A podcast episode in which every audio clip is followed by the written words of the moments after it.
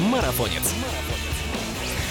Подкаст Марафонец. Любителям спорта и тем, кто любит послушать что-нибудь интересное, большой вам привет. Здрасте, это подкаст Марафонец, а меня зовут Костя Фомин.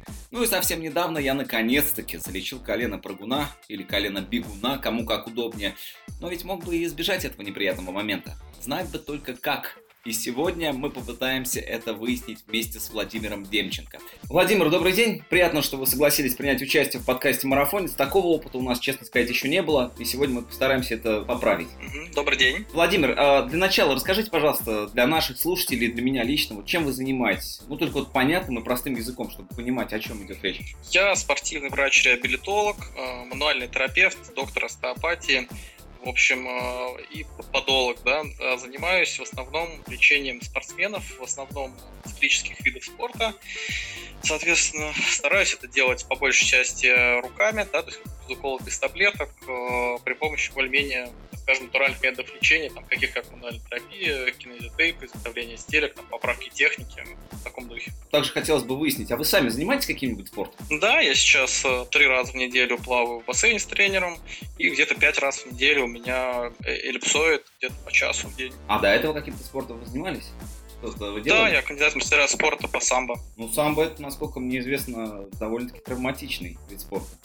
Ну, за время того, как я занимался самбо, были небольшие травмы, но на самом деле большая часть травм а, была после уже на всяких попытках циклических видов спорта, особенно бега.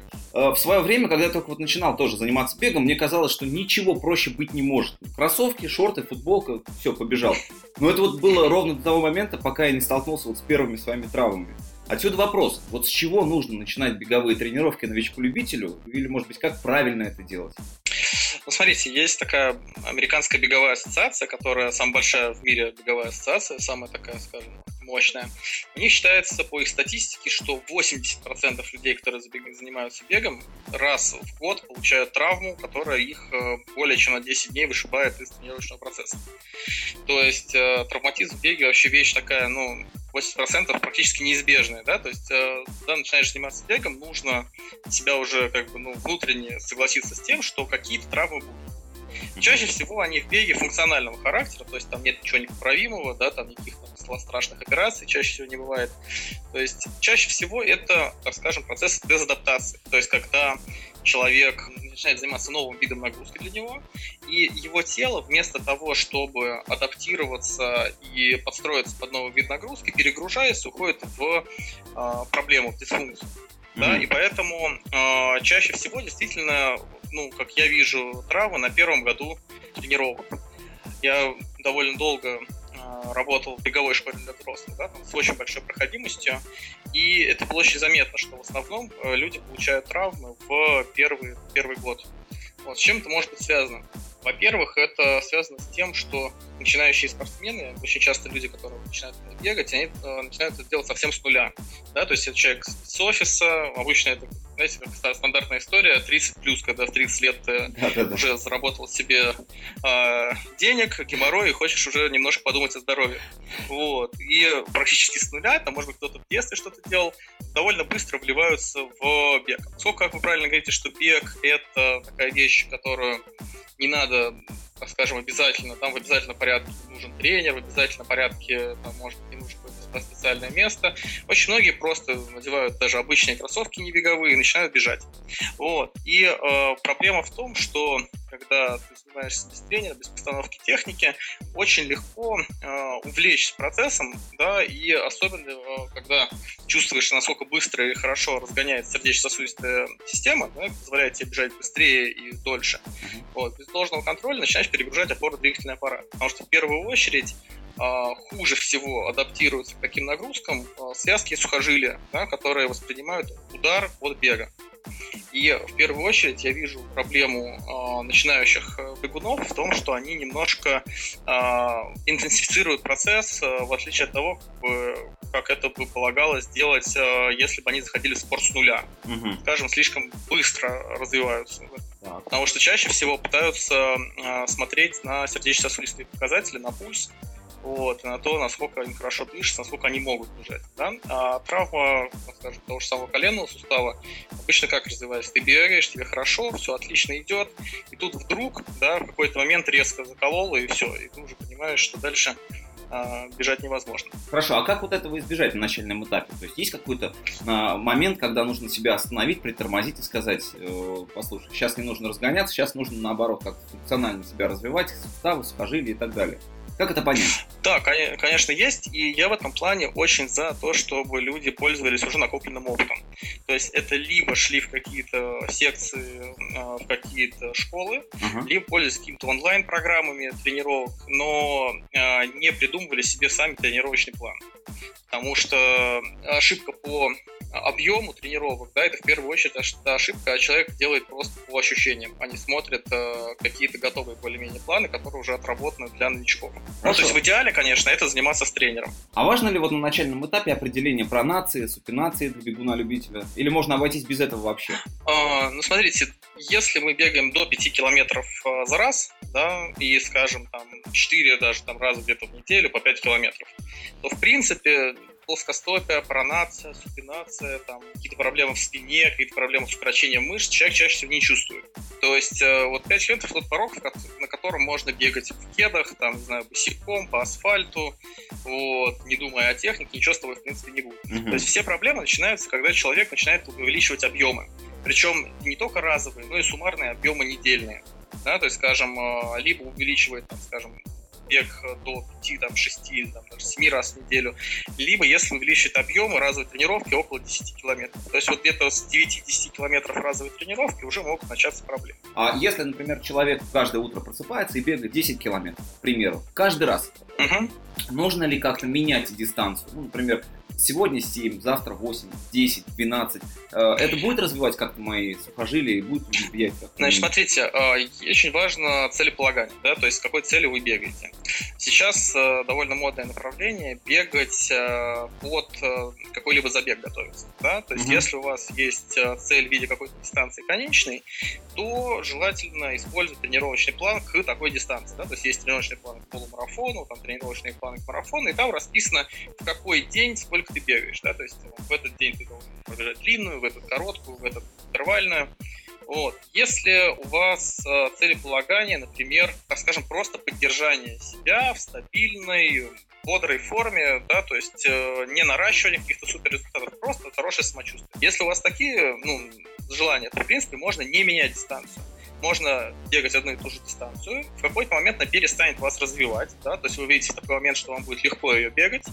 Вот. И если вам достаточно просто поддерживать себя в хорошей форме, то можно бегать э, практически, ну, единственное, что каждый день, конечно, не стоит, лучше один в неделю все-таки делать. Тогда можно оставлять одну дистанцию на одном темпе, и чем это будет хорошо для вас, что вот как раз при таком виде бега, скорее всего, травм у вас не будет. То есть вы адаптируетесь к этой дистанции, она будет стабильно вас поддерживать в хорошей форме, но куда-то сильно развивать не будет. Хорошо, а если вот говорить про плоскостопие, если я с ним ничего не буду делать и буду постоянно бегать там, ну, не 5 километров, а более, э, чем это чревато? Чем это мне грозит? Ну, смотрите, плоскостопие бывает. У нас есть э, поперечное плоскостопие и продольное плоскостопие. Да? Э, соответственно, двум сводам стопы. Э, чаще всего, когда мы говорим про плоскостопие, имеется в виду продольное плоскостопие, когда нету арки такого свода, да? стопа uh-huh. низко располагается над полом. Вот этот вид плоскостопия, конечно, вещь плохая, но принципе, при беге э, зачастую я вижу у людей, что это не вызывает проблем, скажем так. Э, есть другой вид плоскостопия, называется поперечная плоскостопие, когда разваливается поперечная арка свода, и стопа как бы расширяется в переднем отделе. Очень часто это сопровождается также таким змеем, как халюс вальгус или косточка. Слышали, там большой палец Ага, да-да-да. Вот. Э, это очень часто развивается артрозом суставов, да, около между пальцами и плюсней. И э, еще это очень часто развивается всякими состояниями по типу э, метарзалгии, еще, в принципе, когда болит, болят кости буквально в, этом, в этой области, и э, ущемляется нерв. Особенно это часто бывает у людей, которые э, бегают э, с переднего отдела стопы. Вот, поэтому, если у вас есть поперечная плоскостопия, да, и вы хотите бегать там более-менее с переднего отдела стопы, то желательно это компенсировать специальными такими либо стельками с высокой амортизацией мягкими, либо специальными такими модулями, которые называются пелот поперечного свода стопы. Вот, соответственно, это такие обычно капельки амортизационные, которые помогают переднему отделу стопы э, меньше разваливаться и лучше переносить э, нагрузки беговые. Ну, то есть, если отвечать на вас вопрос, чем это грозит, то чаще всего это грозит большими проблемами с передним отделом стопы. То есть, э, если кто-то заметил такое, это нужно решать немедленно, это не стоит откладывать на потом. Ну, в принципе, да, тем более это несложно сейчас, э, либо изготовление стелек, либо ну, прикупить пилот. А что касается тейпирования, это вообще работает? Тейпирование вообще очень большая тема для меня, потому что я 6 лет э, преподаю кинезиотейпинг. У меня была своя школа кинезиотейпинга. Угу. Сейчас уже в меньшем объеме это преподаю. И хочу сказать, что кинезиотейпирование великолепная вещь, она действительно очень хорошо работает.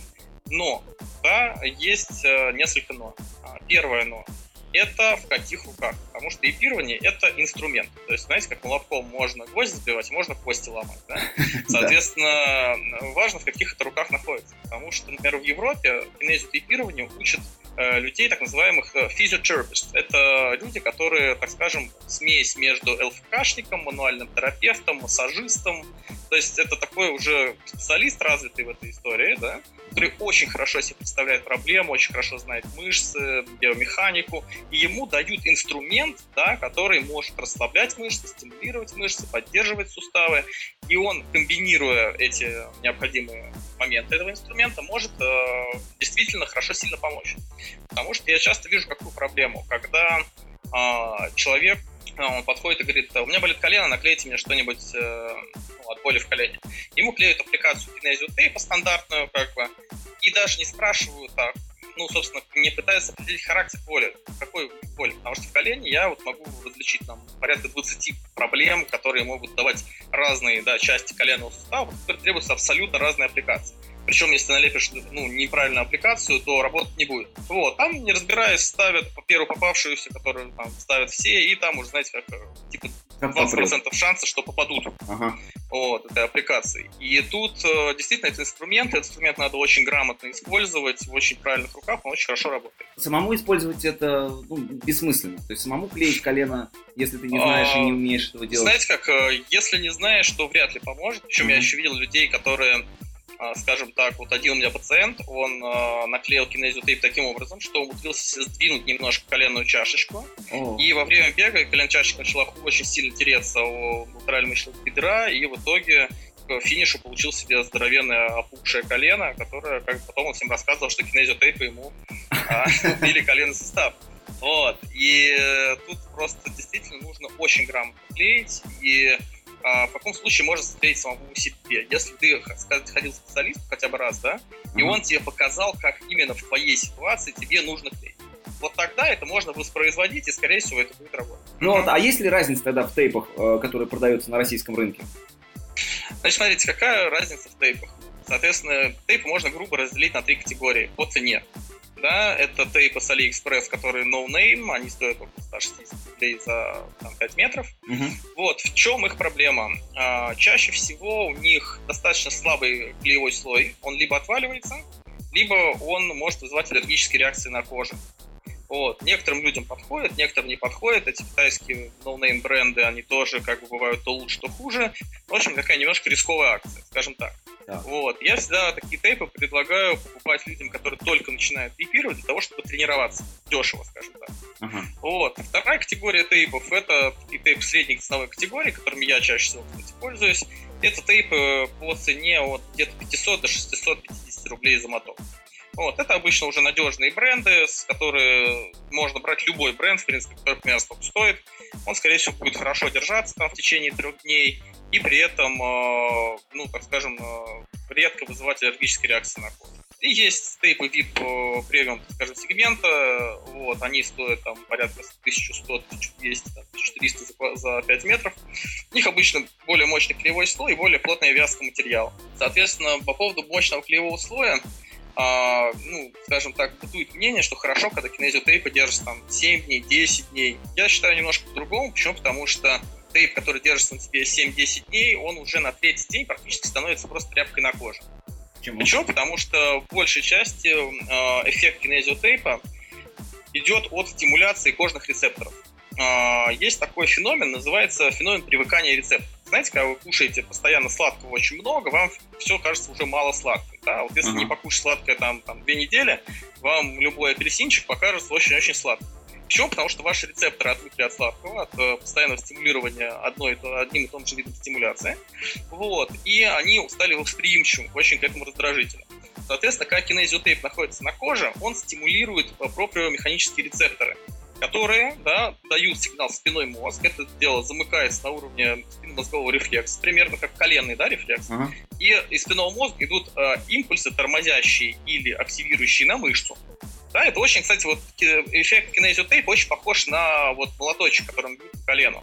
Только вместо удара по колену мы как бы раздражаем кожу, ну, рецепторы кожи, скажем так. Если вот по колену так этим молоточком бить, то где-то удар на 15 16 колен просто перестанет подпрыгивать. Почему? Потому что эти рецепторы перестанут воспринимать однотипное возражение. Mm-hmm. Вот, с тейпом происходит примерно то же. То есть примерно на второй-третий день э, рецепторы начинают уставать от одного и того же вида стимуляции, начинают действовать хуже. Поэтому тейп начинает падать его эффективность. Второй момент, да, второй момент, почему тейп начинает падать эффективность, у него его эластические свойства поддерживаются за счет эластических волокон эластана. И где-то ко второму-третьему дню эти волокна начинают перерастягиваться и терять свою эластичность. То есть фактически любой тейп, даже который очень хороший клеевой слой, там, к седьмому дню, он уже теряет и эластические свойства как поддержки сустава, так и уже и рецепторы устают. Поэтому я считаю, что лучше поставить на 2-3 дня, снять, помыть хорошо кожу, а, перезарядить, так скажем, рецепторы, они там через полтора-два часа снова будут свеженькие, ага. и тогда произвести снова процедуру тейпирования. Фактически это рефлексотерапия, ну так, если, э, если вкратце, да, то есть работа через рефлекторное поле. Что касаемо тогда компрессионного белья, носки, гетры при занятии бегом, они необходимы? Всем ли необходимы? В принципе, прям вот строгой необходимости абсолютно для всех нету. А, компрессия действительно нужна для людей, у которых есть отеки на ногах да, после бега. Причем очень часто можно использовать э, компрессию даже не спортивную, да, вот во время бега, а если вас мучают отеки, то можно использовать медицинскую компрессию второй степени примерно после бега, где-то на полтора часа после бега в виде восстановления. Вот. Во время бега компрессия неплохо помогает, в принципе, довольно слабым мышцам стабилизатором стопы, да, то есть на голени располагаются мышцы, которые стабилизируют и контролируют стопу, устойчивость стопы. Так. И если вы немножко их подсожмете, то будет такой эффект, как будто эти мышцы сильнее. Знаете, как э, штангисты, например, сейчас все в таких сильно обтягивающих костюмах. Они это делали для того, чтобы мышцы получили внешнюю опору. Тогда мышцы становятся как бы сильнее. Вот, соответственно, вот этот эффект э, как бы усиливает э, мышцы во время бега. А, следующий момент, также компрессия действует на суставы. На самом деле, у кого есть проблемы с голеностопным суставом, это будет частично как ортез голеностопного сустава. То есть он немножко будет обтянут снаружи, меньше будет вихлять при приземлении отталкивать. С точки зрения э, дренажа жидкости, э, компрессионное белье для бега было бы неплохо у людей, у которых есть проблемы с варикозно расширенными э, венами на ногах. Вот это уже более-менее обязательно. А, Владимир, а назовите вот три типичных травмы начинающих бегунов, вот по вашей статистике. По моей статистике я бы назвал даже штук 10. Ну. А, на самом деле есть прям, знаете, такой учебник 73 года по спортивной медицине, в котором есть картинка, я всегда демонстрирую на своих лекциях, а, эта картинка называется «10 э, типичных травм бегуна». Вот с 73 года абсолютно ничего не изменилось. Да? Изменились кроссовки, изменились там технологии, изменились техники бега, а вот травмы не изменились. В принципе, э, если называть, наверное, такой топ, да, то это синдром илиотидиального тракта или ITP-синдром. Э, это колено боль в коленном суставе по внешней поверхности коленного сустава в область латерального мышца. То есть, ну, посерединке сустава снаружи вот, при ходьбе вниз по лестнице после бега, так описывается. Да? Угу. Второе – это пателофеморальный синдром, или колено бегуна, он так и называется. Да? Да. Соответственно, это проблема с коленной чашечкой, которая начинает слишком сильно тереться о а, бедренную кость, и стираются хрящи у чашечки и у бедренной кости. Да, колено бегуна называется прям такая патология. И эта патология чаще связана с, как раз с медиальной нестабильностью коленного сустава, то есть э, с тем, что люди, грубо говоря, плохо раскачивают стабилизаторы стопы и плохо раскачивают мышцы таза, да, в первую очередь среднюю ягодичную мышцу, скажем так, приступают к специфической работе, плохо подготовленных с точки зрения ОФП. Да? Вот. И, ну, третье, давайте возьмем, к примеру, а, воспаление ахиллового сухожилия. Mm-hmm. Очень частая история для бегунов. Ахиллиты. А существуют какие-то вот методы профилактики всего этого сразу? Что нужно? Может быть, Значит, смотрите, поскольку э, ну, большая часть бегового травматизма, там, скажем, прям совсем большая часть, связана с ударной нагрузкой, восприятием ударной нагрузки на опорно-двигательный аппарат. Угу. В первую очередь э, требуется растяжка мышц. Я сейчас объясню почему. Потому что когда мы приземляемся, фактически, если мы приземляемся на более-менее прямую ногу пяткой, да, как типа, неправильно говорят бегать, удар идет в пяточную кость и распространяется более-менее по костной системе, да, гасится. И очень сильно приходит в сустав, на суставные поверхности. Да, это очень грустно. Соответственно, если бегать, там, скажем, более правильно, то мы приземляемся более мягко и гасим удар уже мягкими тканями за счет того, что сухожилия и мышцы скажем так, растягиваются в ответ на удар, да, как э, пружина, скажем да, так. И вот если представить, что у вас мышца забитая и укороченная, и на нее приходит вот такой удар, что будет происходить? Вместо того, чтобы эластически удлинить брюшко мышцы, брюшко мышцы зажатая, и поэтому фактически она будет не как резиночка да, растягиваться, а как канат дергать за прикрепление. Угу. А прикрепление – это сухожилие, это место прикрепления кости. Поэтому большая часть беговых травм – это энтезопатия. То есть это э, проблемы места прикрепления кости. Поэтому в первую очередь профилактика, а зачастую лечение беговой травмы, это растяжка мышц, для того, чтобы мышца была эластичной и перестала дергать, отрывать себя фактически от кости. Поэтому растяжка для бегунов это одна из самых важных моментов профилактики бегового травматизма. Второй момент профилактики, это техника. То есть э, очень часто ко мне приходят люди, которые, скажем так, постоянно от чего-то лечатся, лечатся, лечатся, и э, я ставлю на дорожку и говорю, давайте пробежимся, давайте посмотрим, как вы это делаете, э, очень часто все эти травмы можно выявить просто посмотрев как человек бегает. И буквально небольшие изменения в технике бега может, могут достаточно сильно снизить беговой травматизм. Обычно это связано с тем, что человек либо жестко приземляется, либо приземляется не тем местом, скажем так, либо выносит э, ногу из-под центра тяжести сильно. То есть чаще всего это вот особенности приземления, которые в итоге не дают нормально распределиться удару в теле, а создают такие точки локального удара, где потом развивается чаще всего как раз эти отрывы. А можно ли отнести вот какие-то силовые тренировки к этим методам профилактики? Ну, на самом деле, э, если мы берем силовые упражнения, то как профилактика было бы очень неплохо э, усиление мышц э, таза, то есть это большая мышца, большая ягодичная мышца, средняя ягодичная мышца, да, то фактически сильная средняя ягодичная мышца, очень хорошая профилактика болей коленного сустава, а сильная ягодичная мышца – это профилактика болей поясничного отдела позвоночника. Вот. Э, с точки зрения э, укрепления также мышц, мышц довольно важно сильные мышцы спины и пресса, для того, чтобы да, вы могли более-менее себя поддерживать в ровной позиции. Uh-huh. Вот. И мышцы-стабилизаторы стопы. По поводу квадрицепса, по поводу задней э, поверхности бедра, я бы бегунам не советовал делать какие-то прям много силовых упражнений, потому что это будет скорее забивать, сильно нагружать мышцу, с одной стороны, а с другой стороны, эти мышцы и так получают очень хорошую нагрузку во время бега. Когда перейдем к э, расслаблению, вот, э, обязательно ли массаж любителям при небольшом объеме тренировок, или это все-таки блажь какая-то? По поводу массажа. Значит, смотрите, в принципе, конечно, массаж хорошо. Это другое дело, что далеко не все могут позволить себе регулярный массаж, и там ездить к массажисту сложно. Поэтому я, например, э, предлагаю какие методы восстановления. Первое – это массаж фоам-роллером. Это такой кусок трубы такой, ага. да, из разных материалов, на котором можно раскатываться э, самостоятельно под весом своего тела, заодно еще и подкачайте руки, пока будете делать сам массаж. Вот. И очень хорошо можно промассировать мышцы. Называется фоам-роллер. Также очень хорошо работает э, электромиостимулятор в режиме спортивный электромиостимулятор в режиме расслабления recovery. То есть включаете такой режим, он начинает мелко-мелко подергивать мышцу, мышца отлично расслабляется за 10-15 минут. Также очень неплохо сейчас есть пневмомассажеры для ног, вот, э, что-то вроде прессотерапии такой домашней, стоит довольно дешево. Можно в ноги в них поставить, включить, э, ноги будут хорошо обжиматься, также будет практически массаж, особенно такой хороший дренажный эффект.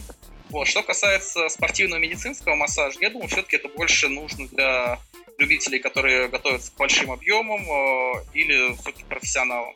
Либо, если у вас уже есть какие-то проблемы. В виде профилактики, ну, возможно, это было бы слишком жирно, скажем. Хорошо. Я вот люблю фоам-роллер.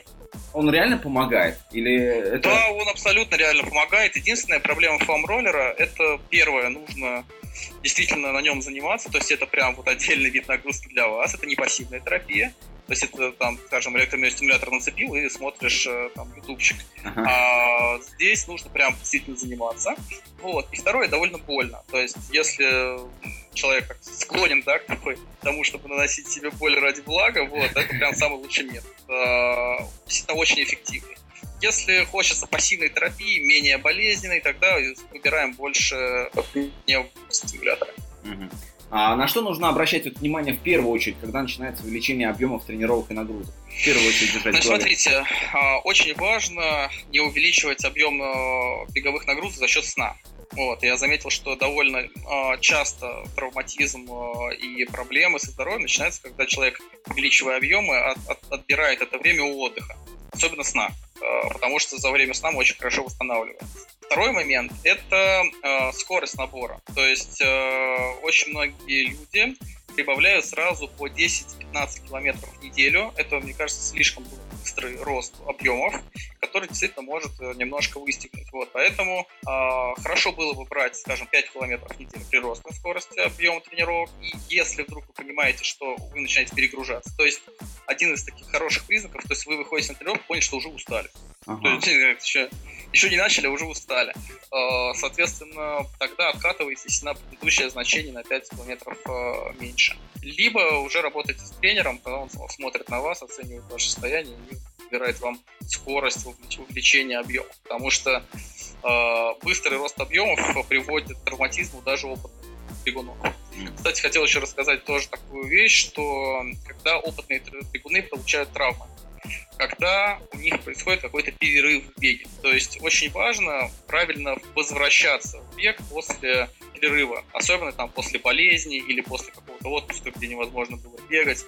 Вот. А буквально за 2-3 недели форма очень сильно снижается, и фактически нужно начинать ну, минус 50% того, что было раньше, а не со 100 что очень многие люди, там, скажем, там, месяц не потренировавшись, пропустив там три недели, сразу восстанавливаются в тех объемах, в которых были, получают травму, потому что для них это уже будут объемы большие. Соответственно, после травмы первая тренировка желательно 50%, вторая, если все пошло хорошо, то где-то 75%, и только там с третьей, четвертой тренировки выходить на свои обычные объемы до того, как вы перестали сделать перерыв.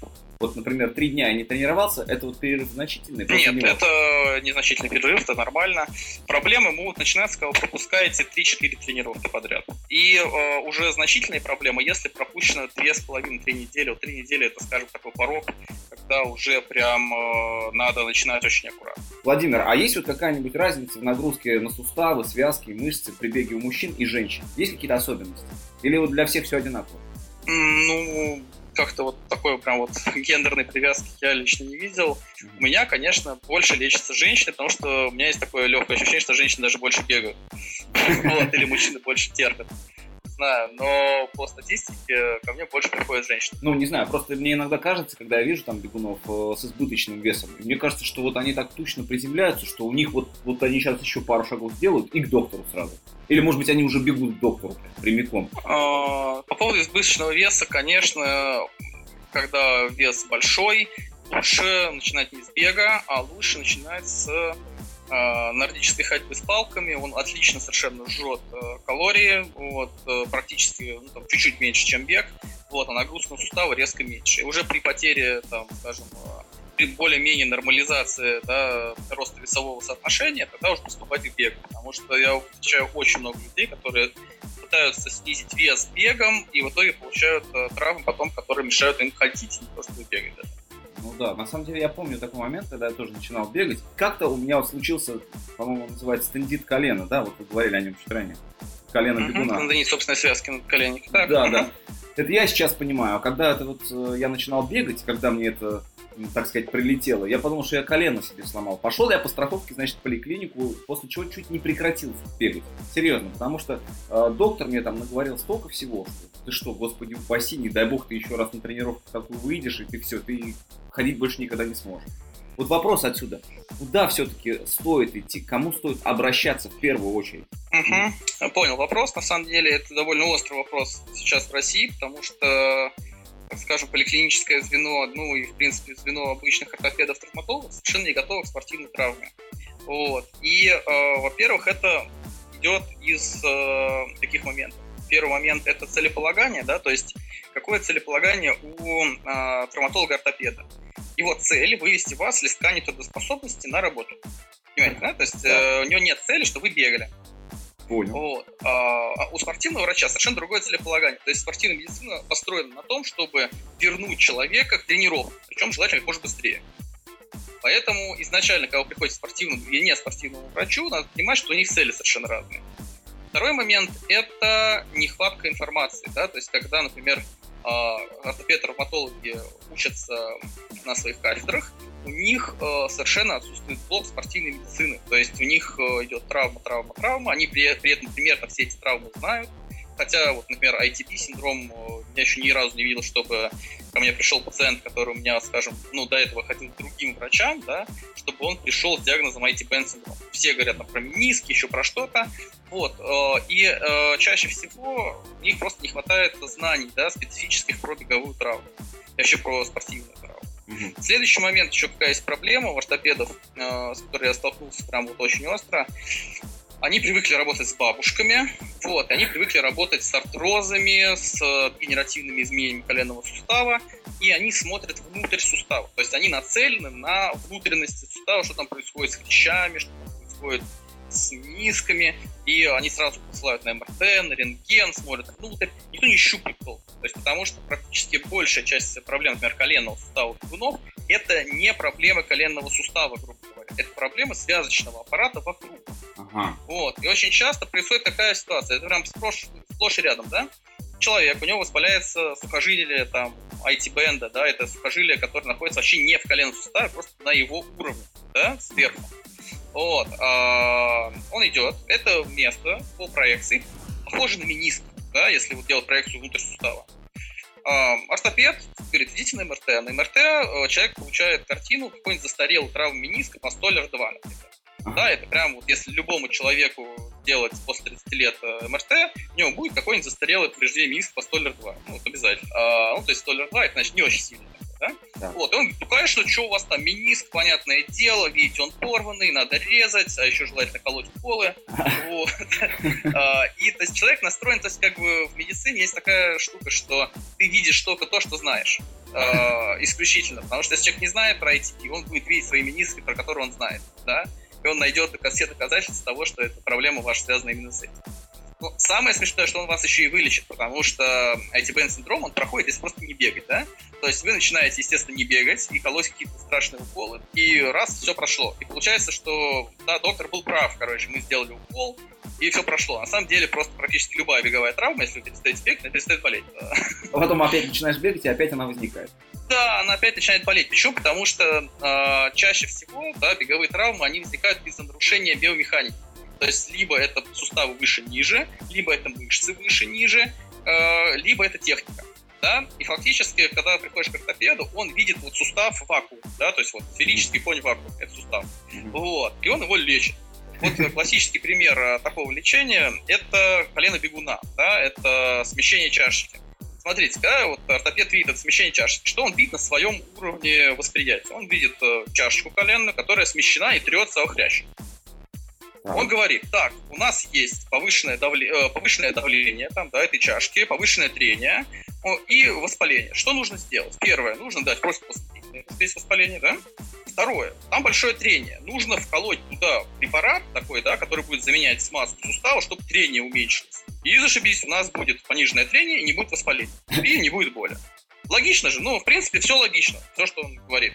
Вот. Но если посмотреть на эту ситуацию с другой стороны, почему у нормального, здорового, взрослого человека вдруг чашечка начала сместилась куда-то в бок, начала тереться сильно? Ну, почему это произошло? Потому что чашечка коленная – это всего лишь кусочек э, сухожилия квадрицепса, да, у нас передняя мышца бедра, которая э, закостенела. И фактически э, это просто часть закостеневшего сухожилия квадрицепса. Когда у нас есть э, повышенное давление и трение вот этого сухожилия квадрицепса, в первую очередь нужно работать не с месте трения, да, а в первую очередь нужно посмотреть мышцу, которая это сухожилие. Потому что, как бы, если поработать с мышцей, то изменится явно ситуация в колене. И фактически, да, мы что делаем? Первое, мы работаем с квадрицепсом самим, изменяем да, мышцу, и, естественно, меняется напряжение на его сухожилии, уже меньше трения. Второй момент. Смотрим с точки зрения движения. Как будет себя вести чашечка в движении. И мы увидим, что а, если человек просто ходит, то чашечка будет двигаться нормально, а если человек бегает, он будет приземляться на одну ногу. И в момент приземления, да, на одну ногу, а не на две, колено будет немножечко уходить внутрь. И чем слабее мышцы стопы, и чем слабее средняя ягодичная мышца, тем сильнее эта чашечка будет сдвигаться, тем сильнее будет тереться. Соответственно, фактически, да, мы в колено можем вообще не лезть. Мы можем дать человеку, например, снизу стельку и упражнение на стопу, сверху упражнение на среднеягодичную мышцу и растянуть квадрицепс. И у него э, пателофеморальный синдром пройдет без всяческих уколов, без всяких противовоспалительных препаратов и всего остального. Просто починим биомеханику. Но нужно посмотреть немножко шире. Нужно посмотреть выше, нужно посмотреть ниже, нужно подумать что, к сожалению, очень часто вот э, не получается у ортопедов. Это красиво все и грамотно очень звучит, но когда ты идешь в поликлинику, к сожалению, ты это не получаешь. То есть, соответственно, э, если ты приходишь в поликлинику, тебе нужно сказать, что ты бегаешь, и у тебя такая проблема, или как? Как с ними-то говорить на эту тему? Как, как им-то э, объяснить это? Сложно говорить, потому что чаще всего в поликлинике на уровне поликлинического обслуживания вы получите именно противовоспалительные препараты, mm-hmm. ну, в лучшем случае укол в колено. Э, то есть я бы со спортивной травмой шел все-таки к спортивным врачам. Все понятно. А есть ли вот какая-то нижняя и верхняя возрастная планка для тех, кто хочет заняться бегом? Ну, бывает ли, что еще рано или уже поздно бегать начинать?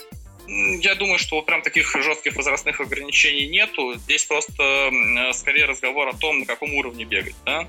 Если это оздоровительный бег, то можно абсолютно в любом возрасте. Если это спортивный бег, то, конечно, нужно иметь в виду, что спортивным бегом можно заниматься только, ну, скажем, относительно активный спортивный период жизни. Вот так каких-то прям четких ограничений нет. Ну и э, есть какие-то вот универсальные советы для всех любителей бега?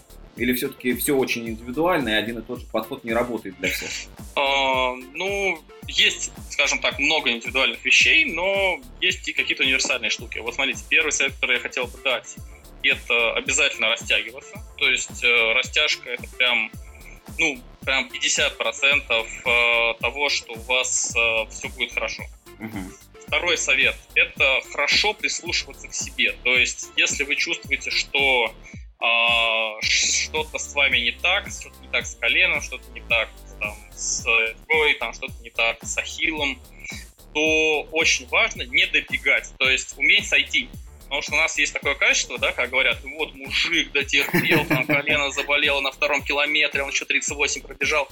Вот я считаю, что вот такие, ну вот нам морально-волевые совершенно не нужны, вот, и э, нужно подумать, что ты будешь делать дальше. Потому что очень часто после таких историй этот мужик потом выпадает на полтора года вообще из э, беговой жизни, да, хорошо, если он не, не очень сильно хромает.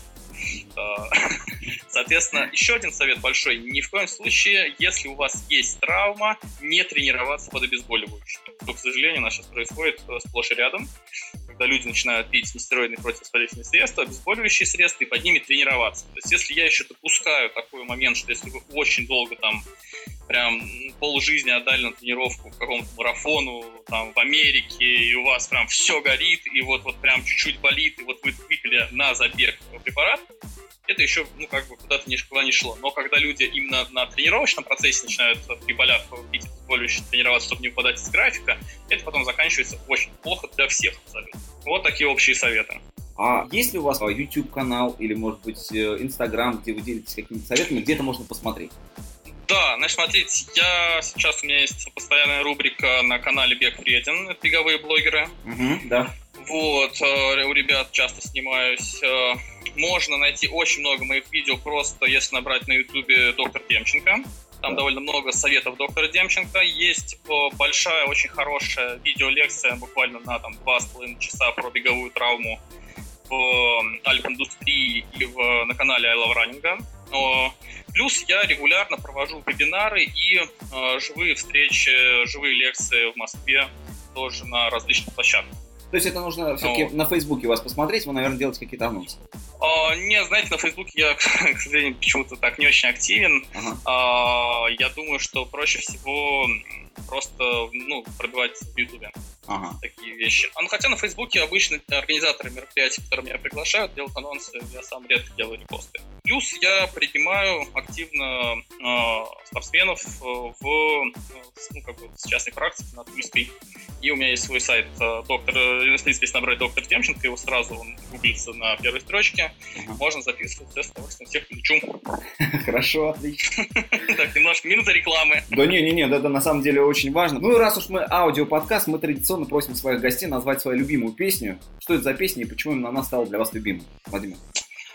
у меня нет такой прям вот совсем любимой песни. У меня, вы знаете, как бывают песни, которые вот почему-то в данный момент э, времени мне как-то близки, потом я их слушаю, слушаю, слушаю, они мне там становятся уже очень не близки, и не хочется их слушать много лет. Вот. А, ну, на данный момент. На самом деле мне еще No Roots очень нравится песня. Прям вот я с удовольствием. No, no Roots. Давайте no пусть будет No Roots. Элис Мертон. Элис Мертон, да. Отлично. Давайте тогда ей закончим. Владимир, рад был познакомиться и пообщаться с вами лично. Это было очень интересно и очень познавательно. Теперь я знаю, да, куда, конечно, кому идти. я думаю, что было бы здорово с вами на даже более узкие темы разговаривать, на самом деле, потому что в таком формате мы очень легко коснулись вопросов буквально поверхностно. Да, да, да, но это для нас новый опыт, и я думаю, что дальше мы будем развивать эту тему, потому что это действительно очень интересно и, что самое важное, очень полезно для тех, кто нас слушает. А, спасибо большое. Мне кажется, что сегодня была полезная абсолютно для всех встреч. Опытным спортсменам напоминание, ну а начинающим понимание, из-за чего и почему случаются травмы. А самое главное, как этого избежать. Я, конечно, полностью согласен с Владимиром, что поговорили мы, так сказать, по верхам, но если тебе эта тема интересна, мы обязательно продолжим встречи с доком. Оставляй вопросы в комментах, ответы на которые ты хочешь узнать, и при очередной встрече с доктором Демченко я все выясню. Ну а если интересно, кто станет следующим героем нашего выпуска, не пропусти очередной выпуск. Ну а также будь ближе к нам, подписывайся на подкаст на SoundCloud и iTunes подкаст. Ну а еще оформи бесплатную подписку на журнал Марафонец www.marafonец.ru Это был Костя Фомин. Адиос. I like digging holes and hiding things inside them. When I grow